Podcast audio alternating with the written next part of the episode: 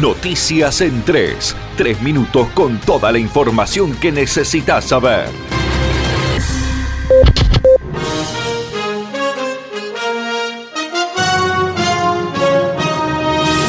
Arranca la semana con tiempo inestable y probabilidades de lluvia. La inestabilidad nuevamente estaría afectando la zona sur con la probabilidad de lluvias débiles y lloviznas matinales. Se esperan buenas condiciones del tiempo para el centro y norte. La nubosidad será abundante en todas las zonas. Precipitaciones y chaparrones entre 1 y 5 milímetros en la zona sur, probabilidad de lluvias del 35 al 45% y la probabilidad de nieblas y neblinas es alta.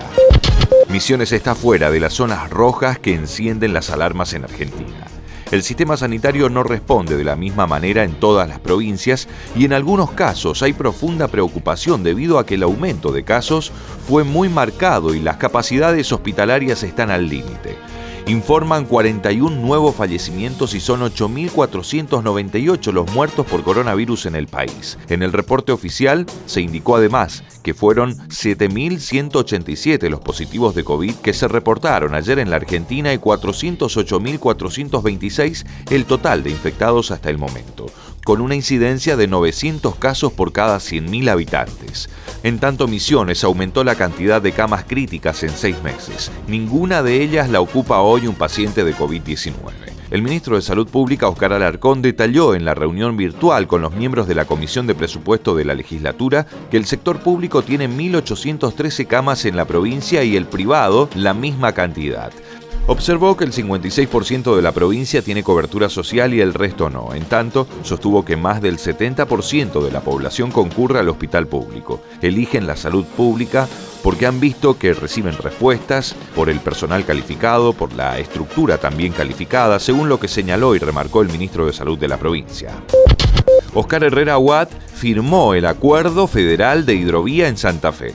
El presidente encabezó la firma del Acuerdo Federal durante un acto en el Puerto General San Martín en la provincia de Santa Fe. Estuvo acompañado por siete gobernadores, entre ellos el mandatario de Misiones, Oscar Herrera Aguad.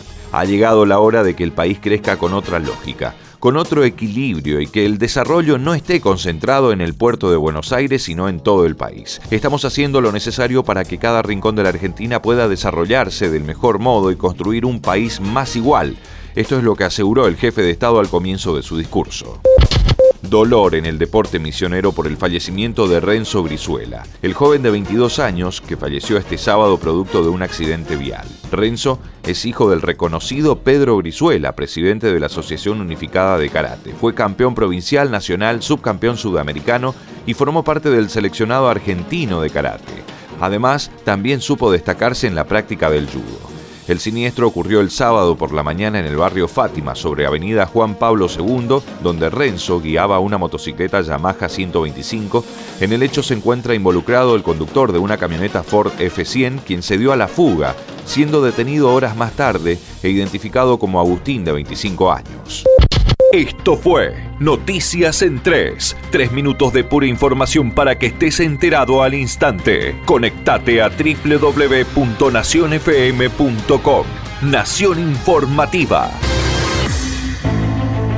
Cuando se mueve la industria se mueve un país, se mueve el campo, se mueve el agro, se mueve la producción, se mueve la construcción, las máquinas, el comercio, los acuerdos, los vínculos. Y es ahí cuando más necesitamos educar, invertir en salud, en equidad, en distribución, en avances. Movimiento Industrial Misionero.